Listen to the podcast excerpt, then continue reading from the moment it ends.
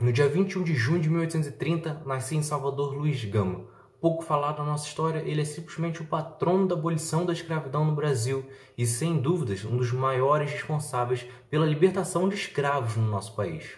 É Pilatos lá na Bíblia quem nos diz, e também faleceu por ter pescoço o infeliz autor da guilhotina de Paris. Luiz Gama tinha no seu sangue a força e a vontade de lutar contra as injustiças. Afinal, ele era filho de Luísa Marim, uma ex-escrava que lutou pela sua própria liberdade e de muitos outros na revolta dos malês e na Sabinada.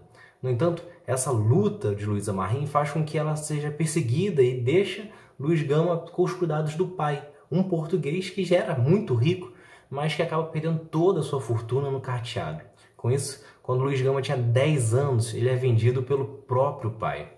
Ele então é levado para o Rio de Janeiro, onde é obrigado a lavar, passar, fazer serviço de sapateiro, entre outras coisas.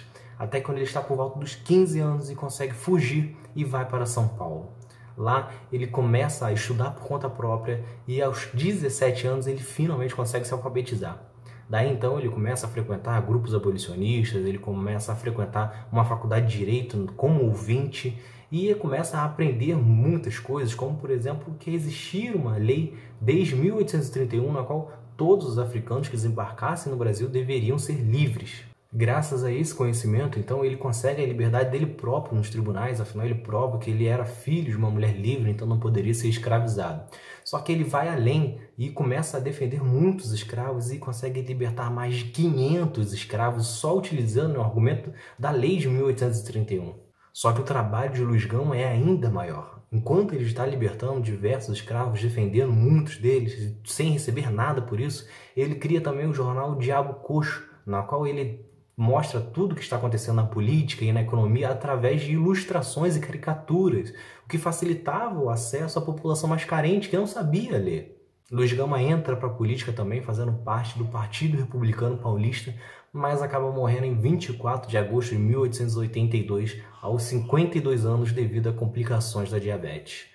Ele acaba não vendo a abolição da escravidão nem mesmo o Brasil virar república, mas entra para a história do Brasil sem dúvidas como um dos grandes nomes do movimento abolicionista brasileiro. Então é isso. Se vocês gostaram, se inscrevam, curtem, ativem as notificações que na semana que vem tem mais outro lado da história por aí. Valeu!